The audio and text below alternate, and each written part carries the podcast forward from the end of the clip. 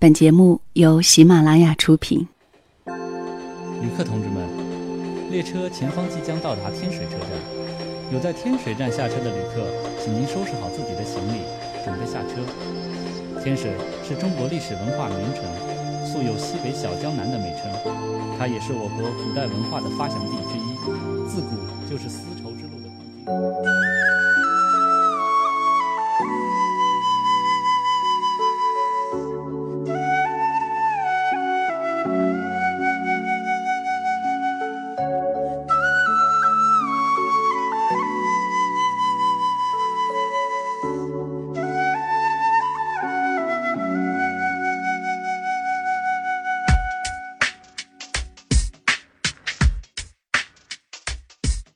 各位好，我是小溪。做主播这么久以来，好多小伙伴问我：“小溪呀，你是哪里人呢？”我说我是大西北的，老家在甘肃啊。然后就有听友问我：“那你们出门是不是就是一片沙漠啊？”我说：“对呀，对呀，一开窗就是大漠孤烟直的辽阔，一出门呢就要骑骆驼。”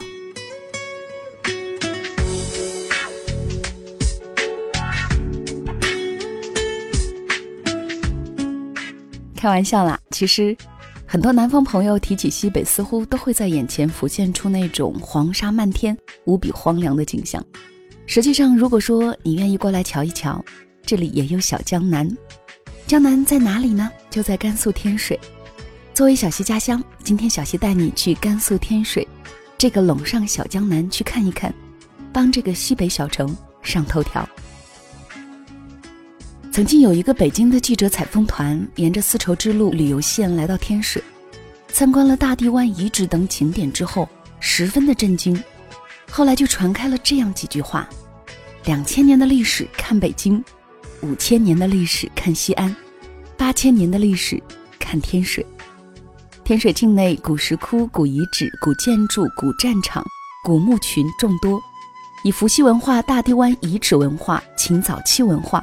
麦积山石窟文化和三国古战场文化为代表的五大文化，构成了天水丰富的历史文化资源。天水城虽然小，却是古代丝绸之路西出长安的第一重镇，自古文脉深厚，英才辈出，充溢着一种帝王之气。相传人文始祖伏羲就诞生在天水，并且在挂台山上创画八卦，演进闻名。至今仍然燃烧在西关伏羲庙里的香火，和分散在城内各条街道上的古树，就是天水古老文明的最好见证。天水市内现有一座创建于明代成化年间、全国规模最大、保存最完整的祭奠伏羲的伏羲庙。伏羲文化博大精深，吸引着国内外无数学者专家不懈的探索研究。也吸引了大批海内外客人前来旅游观光、寻根祭祖。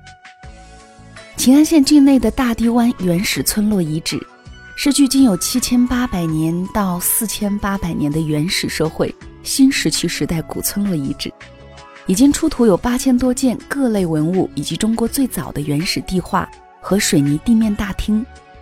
该遗址规模之大，内涵之丰富，在我国的考古史上实属罕见。天水历来是兵家必争之地，三国时期天水处于蜀魏交锋的前沿，诸葛亮六出祁山痛失街亭，智收姜维等重大的战事都是发生在天水。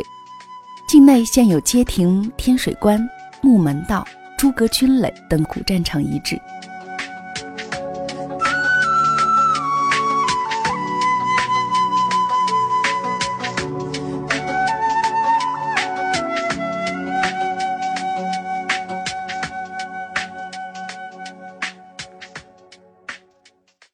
说天水一定要说一下南郭寺。南郭寺在天水城南五公里处，据传呢是建于隋代以前，因为唐代大诗人杜甫曾经亲自登临，并且写过一首“山头南郭寺，水号北流泉，老树空庭得，旌旗一翼传”的著名诗篇而名震陇上。相传李白呢也曾经登上南郭寺，留下了“老僧三五众，古柏几千年”的深沉咏叹。在南郭寺的门口啊，两棵千年古柏须发洁白，就感觉像在风雪当中站了几百年、几千年，年复一年，平静而无言地注视着天水这座小城的千年变迁和无尽的沧桑。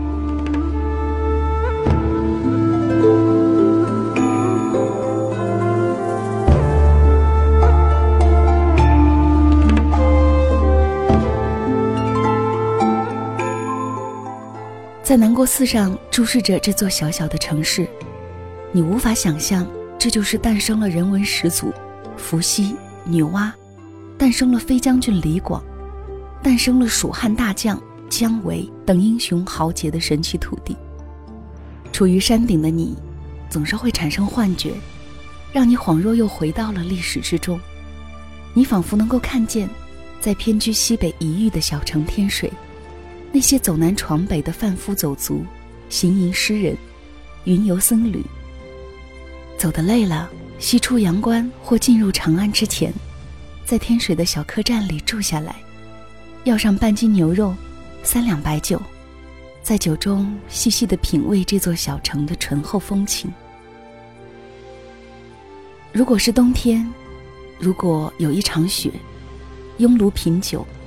或于雪中穿梭青石小巷，民风淳朴的天水，富于包容的天水，会给那些游子习惯了漂泊的心灵，带去怎样的踏实和温暖呢？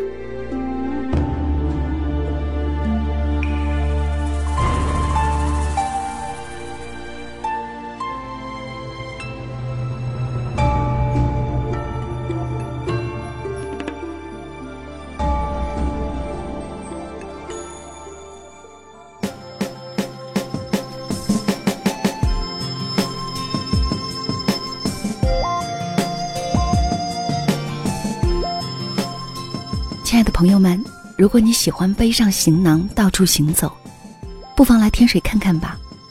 这里的味道需要你自己来品味。当然，如果你来，说不定小溪可以为你当导游。那么，我们天水见喽。黄昏里习惯的小巷，再次淹没我在记忆里，难过故事的钟声回荡在耳边。少年时离开的故乡，你是否改变了模样？我的家在天水呀，多少回梦见你哟，我的家在这里呀。我愿意为你歌唱。都说关山月冷，渭水流长，越过龙山古道就是那龙上江南。天河注水，化作龙城天水。西华故里笑迎四海，八方亲朋。人多庙里供着伏羲爷爷，他是三皇之首，玉树临风，开天立地。华台山上上看下看，千情一画。以后，开启咱的华夏文明。木马滩上，那牧歌嘹亮，走出一个千古一帝，名叫秦始皇。南国寺里没有南国先生，但是来过一个伟大诗人，名叫杜甫。北京烟雨，他是美不胜收，有多少文人骚客为他竞相折腰？